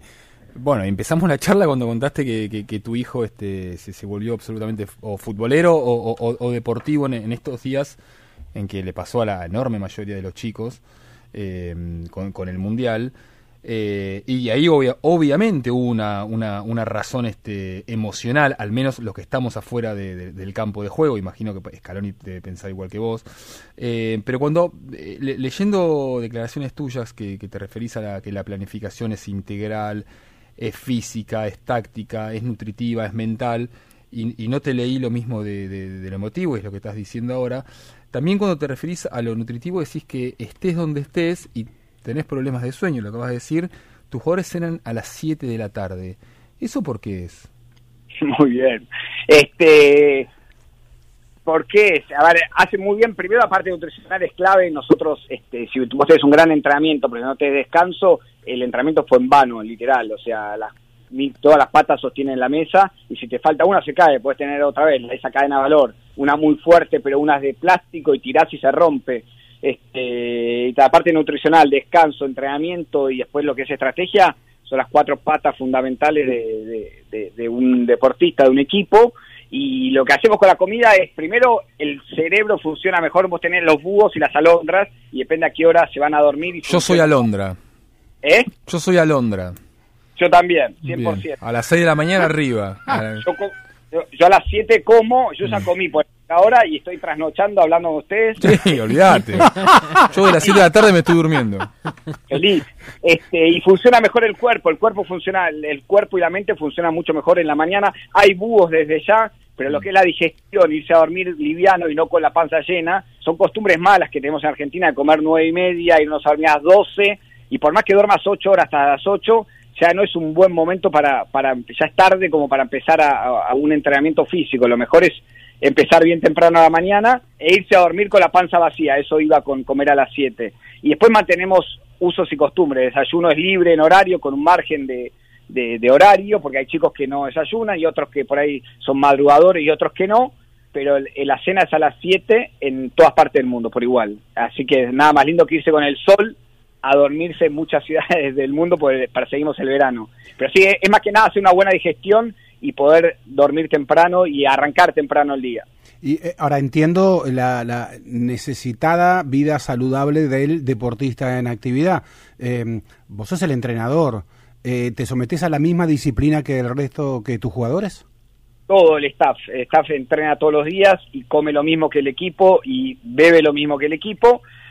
Y después, a ver, el equipo yo no los mando a dormir, no, no se encierra a mí, se los controlás primero tiene un entrenamiento que es muy duro, muy difícil y son muy profesionales, y después tiene un GPS que te dice enseguida cuánto corrieron, en qué frecuencia cardíaca y te das cuenta si está mal dormido o no y le preguntamos, ¿dormiste mal? Sí, este, nada, me las tres, esto, lo otro, este, lo mismo le pasaría si, si salieran, obviamente que no, no, no lo hacen, no hace falta, así que nada, eh, equipo, staff y jugadores, misma rutina, obviamente no hacemos el entrenamiento de ellos, pero a la tarde salimos a correr o antes, por lo general a cinco y media, por ahí antes de arrancar el día, este, salimos a correr con staff para preparar el día de, los jugadores y después ya esperarlos este, ya entrenados nosotros. Eh, veo toda esa eh, extraordinaria preparación técnico, táctica, nutritiva, etcétera, etcétera, etcétera. Y bueno, somos argentinos. Em, lo emocional, ¿cómo se juega? Ya no, no, digo lo indisciplina, pues la indisciplina es la indisciplina, como sea, pero lo emocional, eh, ¿cómo se juega? ¿Cómo, ¿Qué factor juega ahí? Es muy importante, el argentino es como punto a favor tiene la emoción y, y, te lo destacan muchos, la fiereza con la que juegan, que es la emoción, que es esa entrega, ese sentido de pertenencia, esa pasión que tenemos por nuestro país, en el fútbol, en el rugby, en todos los deportes, somos muy apasionados este, y eso nos juega a favor. Lo que hay que hacer es saber administrar esa pasión, esa locura. Este, hay un paralelismo con Hulk ante ante la amenaza eh, tendemos a enojarnos y es esa ira, es ese enojarnos que es para enfrentar el miedo, el miedo a lo desconocido. Este, y lo que hay que hacer es controlar esa ira, este, saber utilizarla, porque es una fuerza este, tal y física. Y, y si es bien controlada es a favor y si no es bien controlada la tienes en contra y nosotros tenemos caso de un jugador que en esta gira le, ha pasado que, que por ahí no, esa, ese enojo lo usa mal, este, hace penales, infracciones o, se enoja con el árbitro. Cuando la usa bien es el mejor jugador y le ha pasado en el mismo partido que lo saqué y lo volví a poner y era el peor jugador y terminó siendo el héroe este, de ese partido. Y eso arrancan los entrenamientos, como te decía, y después en vivencia de partido, como pasó este caso, lo saqué a los tres minutos, entró los últimos tres y cambió totalmente, entendió el mensaje y es entrenable, eh, hay que hablarlo, pero es fundamental para, para el equipo, para nosotros los argentinos es, un, es algo destacable, es algo que tenemos único nosotros y, y bien utilizado es una buena herramienta, no trabajado o mal utilizado te juega en contra. ¿Es realmente único? Porque competi- que sí. co- te- competís contra, contra muchas nacionalidades vos durante toda tu vida como rugby y como entrenador ahora. Eh, y, y alguna vez lo hablé con entrenadores argentinos nacionales de mucho prestigio, de, que han dirigido inclusive selecciones extranjeras, y a veces creemos que tenemos como una madera especial nosotros. Eh, ¿Es así? yo te lo comparo con lo que el fútbol, por eso pero no sé si terminé de redondear lo de fútbol, en el Mundial lo vimos en el, en el hotel, estábamos todas las delegaciones juntas, Sí. en el piso por ahí compartimos con otros, y por ejemplo nos llama la atención, nosotros jugaba Argentina, Ezequiel jugábamos un cuarto de final al día siguiente, yo no sabía qué hacer, era a las 10 de la noche, Eh, fue el de la larga, iba ganando 2 a 0 con Holanda, iba ganando 2 a 0 y yo dije, qué lindo, se hace las 11, vamos a dormir, jugábamos a las 9 de la mañana, o sea, había que levantarse 5 y media. Siempre nos levantamos 3 horas 30 mínimo antes del primer partido. Este, entonces yo dije, 2 a 0, dije, bueno, a las 11 a 5 no está mal, después se fuera a larga y que yo no podía creer, pero bueno, nada, una de la mañana del pasillo alentando, gritando, pero nos llamó mucho la atención que jugaba Francia Sí, y, y que no se, no lo iban a ver. sí.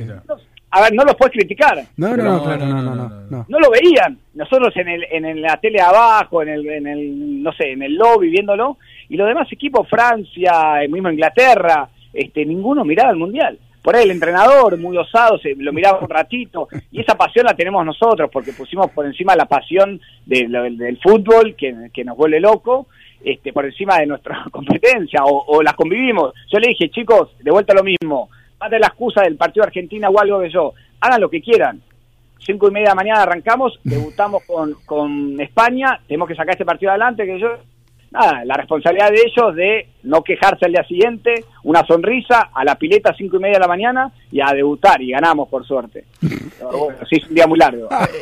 Eh, eh, está bueno, está buenísimo hablar con vos porque estamos mezclando, pa- pasamos por todos los deportes. Y yo te quería preguntar por Franco Florio, que vos lo dirigiste y hoy es el argentino más rápido en los 100 metros. Eh, ¿cuándo, le cuándo viste esa pasta este, de, de- de- de que él era el- un, un velocista? Bueno, como no la, en la historia del, del atletismo argentino. Tremendo, tremenda la marca de Franco. Sí, no lo pudo trasladar al juego. eh, pasa muchas veces eso. Hemos probado con, con varios velocistas que no lo pudieron trasladar. Este, nosotros buscamos atletas. Usa- a Usain Bolt, a Usain Bolt le tiraron varios pelotazos. Llegaba primero que nadie, pero después no sabía qué hacer.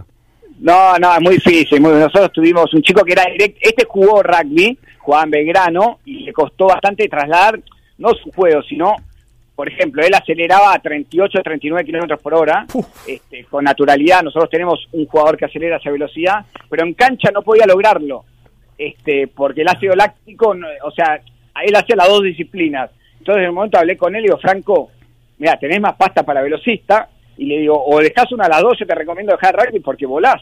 Este, y dejalo porque no, no, no te está destacando ninguna de las dos. Y lo dejó y bueno, nada, hoy se dedica a atletismo. Pero nosotros en Seven puntualmente buscamos atletas este, y después le enseñamos el, el- el sistema de juego y si no juega muy bien al rugby, el- lo más importante, no puede formar un atleta, el atleta ya es, o sea, tiene una genética distinta este, y el jugador de rugby sí lo puede formar. Entonces vamos más por el atleta que por el, el jugador con características de, de, de talentosas de, rugby en sí. Eh, bueno, hablamos del fútbol y, y- y entiendo tu, tu mirada bien integradora y panorámica del deporte. Eh, ¿Qué viste del cuerpo técnico de la selección de fútbol de Argentina campeona mundial en Qatar que te haya interesado? Lo más importante, creo, creo, eh, no, no soy un gran conocedor, este, que ponían el equipo por encima de las individualidades. ¿Qué digo con esto? Muchas veces los entrenadores tienen mucha presencia, mucho liderazgo, Sí. y son entrenadores, debe haber excepciones, ¿eh? Ezequiel, yo no estoy muy seguro, porque no te puedo este, dar una estadística como de Seven, que me encantan los números, pero ellos ya la vivieron, y no iban por la de ellos, sino iban por la de los argentinos, por la de Messi, por la del equipo, que el equipo funcionó, no sé si me seguís, vos veías Sí. San Paoli, y San Paoli lo filmaban a Eric, San Paoli declaraba yo, yo, yo, y ven las declaraciones de Scaloni y Aymar y, y que no buscaron protagonismo ni en los festejos se los vio buscar protagonismo, este, no hablaban en primera persona, este, no se ponían por encima del equipo, sino a disposición del equipo, este, y eso creo que fue la gran diferencia, que ellos ya habían sido destacados futbolistas y no buscaban Pero, pero con, e- con esto, por ejemplo, te entiendo, pero con esto, por ejemplo, un Marcelo Bielsa, por ejemplo, que como, como jugador fue un jugador mediocre. Eh, eh, sin embargo tampoco buscaba, eh, porque vos pareciera ser que con esta reflexión, pareciera ser que si no fuiste deportista antes, ¿eso te complica para dirigir o no?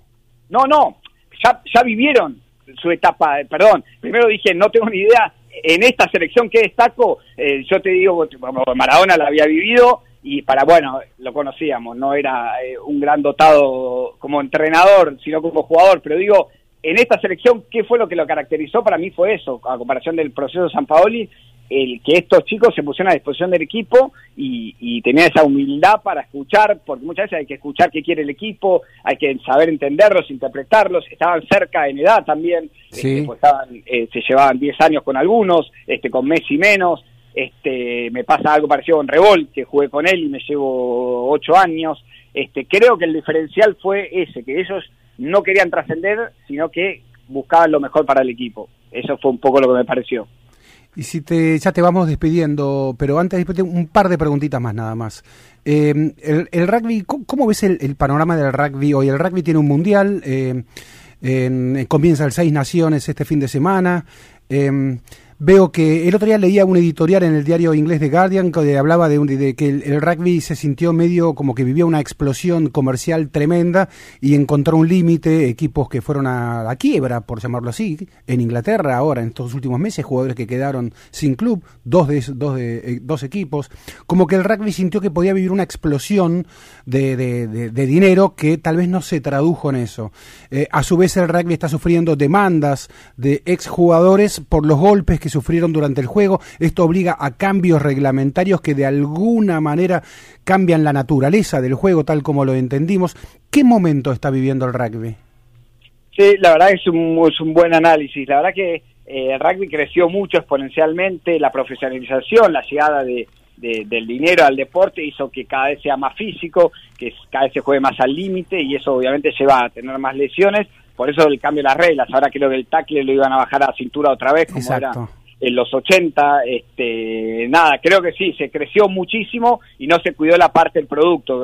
Pasa un poco también hablando con lo que te decía del Seven, ¿no? Esto de, que están viendo de cambiar, formar, que yo, pero digo, nunca piensan en el jugador, que se integran a las mujeres entonces hacemos un torneo doble con 14 horas en un vestuario tirados en el piso esperando 5 horas para volver a jugar. Entonces, ¿cuándo piensan en el jugador? Yo entiendo en la parte de integrar otro torneo, ya sea femenino o desarrollo, tier 2, o lo que te pasa con esto que te digo, los asientos, de, de, de- Sí. de, bueno, si no, no, es sostenible, si viajan en business, está bien, buenísimo, pero el jugador llega más débil, este, el viaje a las 3 de la mañana, nada, no se pone el foco en el producto que es el jugador, no se lo cuida, y creo que ahora Rugby está empezando a cuidarlo, como te digo, va a bajar de 11 torneos a 7 en el 7, Ajá. este, está poniendo cambio de reglamentación en cuanto a, a esto de, primero más cambios, este, esto del tackle más abajo, y sí, creció muy de golpe económicamente y rugbyísticamente y eso hizo que haya muchas lesiones y, este, este parate que está habiendo en el crecimiento, que creo que con este cambio reglamentario se va a repuntar nuevamente.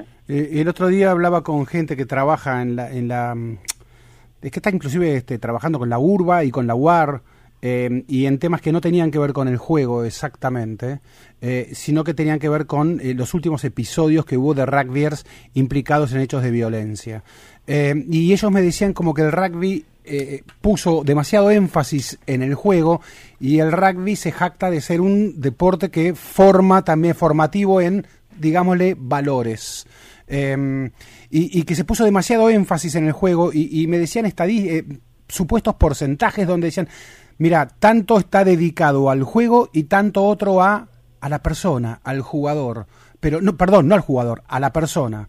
Em, y, y esto tal vez provocó alguna situación de, de- de confusión. En algún momento el rugby se creía como que era un deporte, una especie de deporte superior, porque los demás deportes no tienen nuestros valores. Y, bueno, el último episodio más visible de explosión fue el de Fernando Báez, el, pibe asesinado en Villa Gesell, que vamos a tener la semana que viene, el lunes que viene, un- una sentencia judicial sobre esto. Eh, ¿Cómo vivís vos esa situa toda esta situación? Eh, Yo creo que a la violencia en nuestro país es, es, es transversal a todos los deportes y a todas las sociedades. Creo que, que, que no hay, hay una falta de límites de, de, de justicia y de educación que nos lleva a eso, a ser más carente de un montón de cosas, de valorar la vida, como en una pelea, estar pateando a alguien en el piso, pero digo, es transversal a la sociedad, ojalá fuera solo el rugby porque sería más fácil localizar Pero no, pero no se da en no se da en rugbyers más porque no, no hay grupos de basquetbolistas, grupos de voleibolistas, etcétera. Y ha sucedido con grupos de rugbyers esto.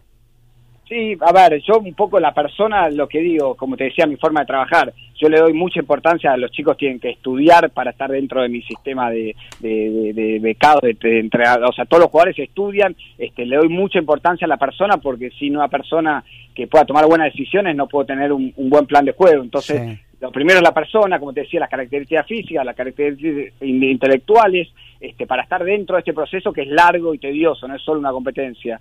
Y como te decía, para mí la, la violencia es, es transversal a toda la sociedad y un poco sí se jactó siempre el deporte de que en el club se le da los valores y yo creo que los valores se aprenden en las casas primero, en los colegios se puede apoyar y en los clubes también. Eh, por ahí fue un error del rugby apropiarse los valores este, positivos para como que eran buenos porque era el rugby. Este, yo creo que eh, todo deporte colabora con los valores de, de, de los de los chicos, de las personas, pero creo que los valores empiezan este, y el lugar más fuerte para desarrollarlos y adquirirlos es en el hogar de cada uno y después por eso yo creo en tres patas de educación, la casa, el colegio y el club. Si los tres son positivos, la educación de ese chico no puede fallar. Donde puede fallar alguno, en mi caso yo fui a una escuela pública y el, en, en el colegio no me funcionó y sí en el club me apoyé en mi familia y en el club. Este, y puede pasar, este, ahora si te da mala suerte y los tres fallan, es muy raro, pero siempre está bueno tener tres patas de, de- de educación, no, no educación de aprender a sumar, sino de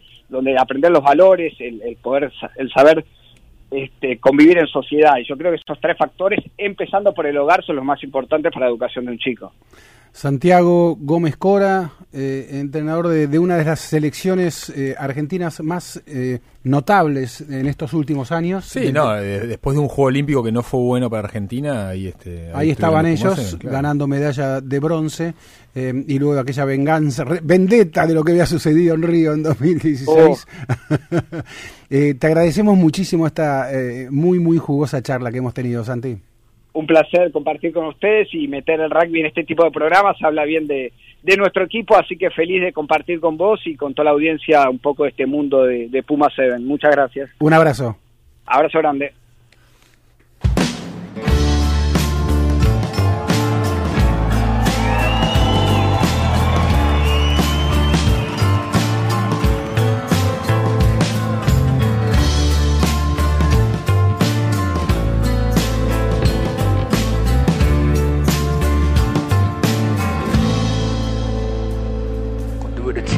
Ser como Superman, pero ahora ya quiero ser diputado del PAN o del PRI o del PRD.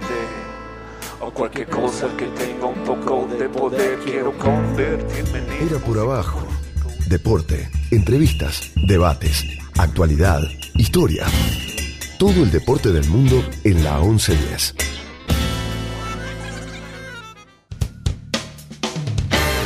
Era por abajo.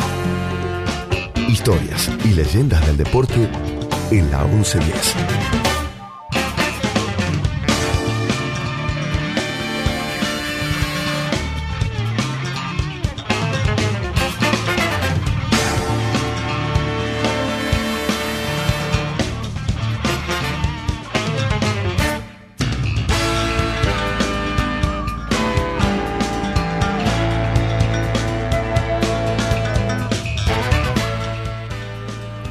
Bueno, vos sabés, Murs, que se está jugando la segunda fecha de la liga profesional. Vos sabés que en, en un momento me olvidé cómo se llama el torneo, viste que cambió tantas veces que no sé si era Superliga, torneo, pero no, No pero sé, sí. yo vengo del Mundial, Burgo. ¿Cómo no es? sé. ¿Te cuesta? ¿Te Sí. cuesta? Sí. Sí, costó, sí.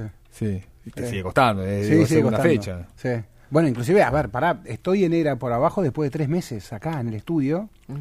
Después de tres meses. Eh, Me fui- el 16 de noviembre, por lo recuerdo, porque es el día de mi cumpleaños, viajé a Qatar. Bueno, dos meses y medio. ¿Eh? Dos Sí. meses, bueno, sí, casi, sí, sí. Mm. O sea, que es este... Sí. Me cuesta Sí. esto también, ¿eh? No, no, no. Pero viste, viste el otro día este fútbol, fútbol local, viste, viste Sí, a River, viste a Boca.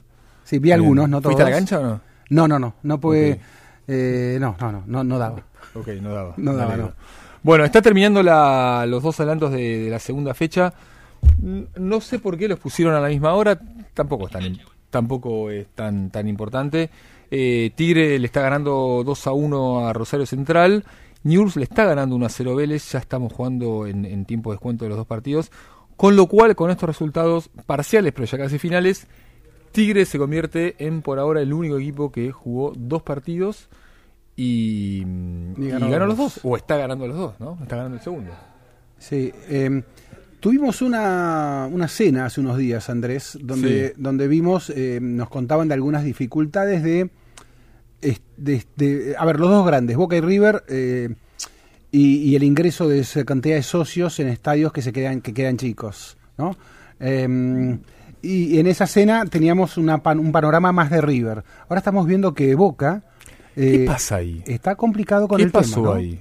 Y cuando vos tenés 315 mil socios y un estadio de 57 mil personas, A Boca ese estadio le queda chico, está claro. Eh, pero evidentemente o cambió este la forma de dirigencia de permitir el ingreso de gente o hubo alguna jugada ahí que este que alentó a que hubiese incidentes o, o, este, o las escenas que se vieron por redes sociales de mm, accesos desbordados aún antes de que comenzara el partido. Sí, y este domingo Boca juega a las 19.15, si no me equivoco, Sí. sí, digo bien, Sí, sí, sí, 19.15. Y, Juega y bueno, otra vez de, de local, sí. otra vez de local. Se con- supone que no, no debería pasar lo mismo. no, ¿no? con ojos muy vigilantes, inclusive de la seguridad del gobierno de la ciudad de Buenos Aires. Claro. Algunos dicen demasiado vigilantes. Y hay un tema ahí, sí. Y, y- y Boca anunciando ese ranking de socios, eh, que en aquella charla que, que teníamos, eh, que no hablábamos específicamente de Boca en ese momento, pero que es un- el, el ranking de socios, las dificultades que tiene, como por ejemplo, un socio que tiene COVID. Eh, y claro, no va a la cancha por una responsabilidad social, ciudadana. Pero eso le, le, pie- le pierde puntos en el ranking de socios. Sí. Es decir, podés ser so- Sí, buen si ciudadano viaje, y sos sí, mal ¿no? hincha. No, pues ya no te, si te vas de viaje es casi, ah, no, ¿qué elegís? ¿Irte de viaje o ir a tu equipo? No, estoy hablando de, supongamos, COVID. Tu responsabilidad ciudadana Pasa en River eso yo no puedo sí, ir sí, sí, a la cancha. Eh, sos buen ciudadano, pero sos mal hincha. No, hoy le tenés que dar el carnet a un amigo, pero al mismo tiempo te hacen, te constatan con, con el DNI. Exacto. Y sí, sí. No, bueno, no, no, no, no, no. Entiendo este que, que hay distintos di- di- distintos bloques de seguridad que se van superponiendo y al mismo tiempo este la figura esta de adherentes de 300.000 este no sé cuán- no sé cuántos cuántos entre socios y adherentes tiene tiene Boca. Bueno, no, no es este no es creíble en función de la capacidad que tiene Claro. que tiene la bombonera. Es Claro. así. Hoy es un estadio muy chico. Muy chico. Sí, es un estadio muy chico. Es que un colega español, Carlos Arribas, del país, Ah, mirá. eh, quiso, me pidió de ver si podía Sí. eh, llevarlo. Bueno, fuimos al mar el mi- miércoles, digo bien, miércoles, a la bombonera. la bombonera. Sí, un día antes eh, Boca había homenajeado a Estela Carlotto. Sí. Eh, y, y- y- y- y con esto yo quería explicarle lo que significaban los clubes de fútbol en la Argentina. Eh, esas asociaciones civiles centenarias Sí. eh, que están... eh, obviamente que el fútbol y la tabla de posiciones importan, y Mm. mucho, muchísimo, pero que a su vez tienen responsabilidades sociales, tienen, tienen responsabilidades con sus comunidades, eh, con los barrios a los que representan y cuyos nombres llevan. Eh, entonces esto eh, era toda una, una mirada, que él luego fue a la ESMA, a la ex ESMA, eh, claro, yo le contaba, mira, Estela Carlotto homenajeada por Boca, le da Boca un... y, y luego él va a la e- ex ESMA y, y- y va entendiendo un poco algo lo que significa... eh, España, recordemos, tuvo una guerra civil, eh, España tiene, tiene problemas de cómo se desentierran determinadas fosas, eh, qué se encuentra en esas fosas eh, y, y- y qué significó una guerra civil en un país, pero en un derrocaron un gobierno que había sido votado por la gente, ok, guerra civil, dijeron, pero es todo muy, muy, muy complejo. Argentina hizo mucho más memoria en ese sentido, eh, mucho más memoria Sí, y sí, mucho más, y mucho más y mucho más legalidad. Que, que España. Entonces eh, fue una extraordinaria conversación eh, sobre, sobre qué son, qué, qué rol juega el fútbol, qué rol juegan los clubes en eso. Y entender ese fenómeno de nuestros clubes centenarios, asociaciones civiles, eh, cuando recorres los clubes en los que se formaron los campeones o sea, mundiales. te, la corro un poco de lado, Eh. digamos, el mundial ratificó algo que, que- que ya pasa hace mucho tiempo, digamos, que uno de- de- las eh, uno de, las, de los principales reivindicadores de los soldados de Malvinas es el fútbol. Sí. O sea, ahora pasó con, con, con la canción, digamos que todo el mundo digo, la, la- la cantó, los jugadores. O sea, la verdad que escuchar a Messi cantando por los pibes de Malvinas, que nunca olvidaré, es fuerte. Pero al mismo tiempo vos vas a cualquier cancha de fútbol argentino y hay una bandera de las Malvinas. Sí. Y no, no pasa en todos lados. Sí. Es cierto, es, es, es una, es una causa que obviamente unifica a la Argentina, pero el fútbol siempre estuvo presente ahí. Sí, sí, sí, sí. El fútbol siempre estuvo presente. Me, me, me reía en estos días, esta semana. Los hinchas. Esta, esta semana en la que eh, Don Atahualpa Yupanqui cumplió un, centena- un aniversario de su nacimiento y el club Yupanqui eh, debutaba en la primera C, que se, Sí, ja- se sí, jactaba sí, de su medio siglo de existencia en la D, Sí. 1300, 1200 y pico de partidos. Eh, Nosotros nunca descendimos como Boca, decían ellos, pero jugaban ahí en la D. Claro, Y- porque y- Chupanqui nunca había ascendido, claro. Sí, bueno, pero a, a todo esto iba con el nombre de Yupanqui, ¿no? Eh, che, ¿cómo nace Yupanqui? Bueno, el club en realidad nace antes que Atahualpa. Eh, y, y entonces en la investigación esta que hacía, me contaban que el representante de Don Atahualpa, Yupanqui, en algún momento se le ocurrió mandar una especie de carta documento al club diciéndole, che, ¿y ese nombre que tienen? Este, ¿No deberían eh, hablar con nosotros? Claro, Eh, porque. Yupanqui eh, hay uno, ¿no? Y entonces le mandan los años, la cronología, y le dicen, perdón, nosotros existimos antes que Don Atahualpa. Así que si alguien debiera iniciar un juicio, podemos llegar a ser Eso, nosotros. sí. Con todo respeto, Don Atahualpa. ¿no? El fútbol es increíble, está antes que todo, muchas veces en este país, inclusive que Don Atahualpa Yupanqui. Estimado, Bueno, lo mufamos a Tigre, ¿eh? porque empató Oh. Central en la última jugada, 2 a 2. Dos a dos. Una jugada que fue chequeada por el VAR, finalmente este, le dieron la, la- la habilitación a la primera decisión de- del juez. Eh, Tigre 2, eh, Rosario Central 2, o sea, con lo cual, eh, por ahora acaba de empezar la fecha, ningún equipo ganó los dos primeros partidos. Valeria, ¿la pasaste bien? Pero perfecto, me encantó. qué bueno. Sí, Bueno. la verdad que sí. Muchas gracias. Bueno, en Hubo esta- algunas escenas feas en el programa, pero... ¿por Tuve qué? que ver. Qué buchón que sos. No, no, Eh, se está haciendo cargo este señor. Bueno, Alejandro Gol, Andrés Burgo, Ezequiel Fernández Murs, nos despedimos eh, de este era por abajo versión 8. Eh, que hemos comenzado y que seguiremos siempre de viernes de 20 a 22 y quedan en compañía del señor Pablo Marchetti y buen fin de semana para todos. Era por abajo. Viernes de 20 a 22 en la 1110.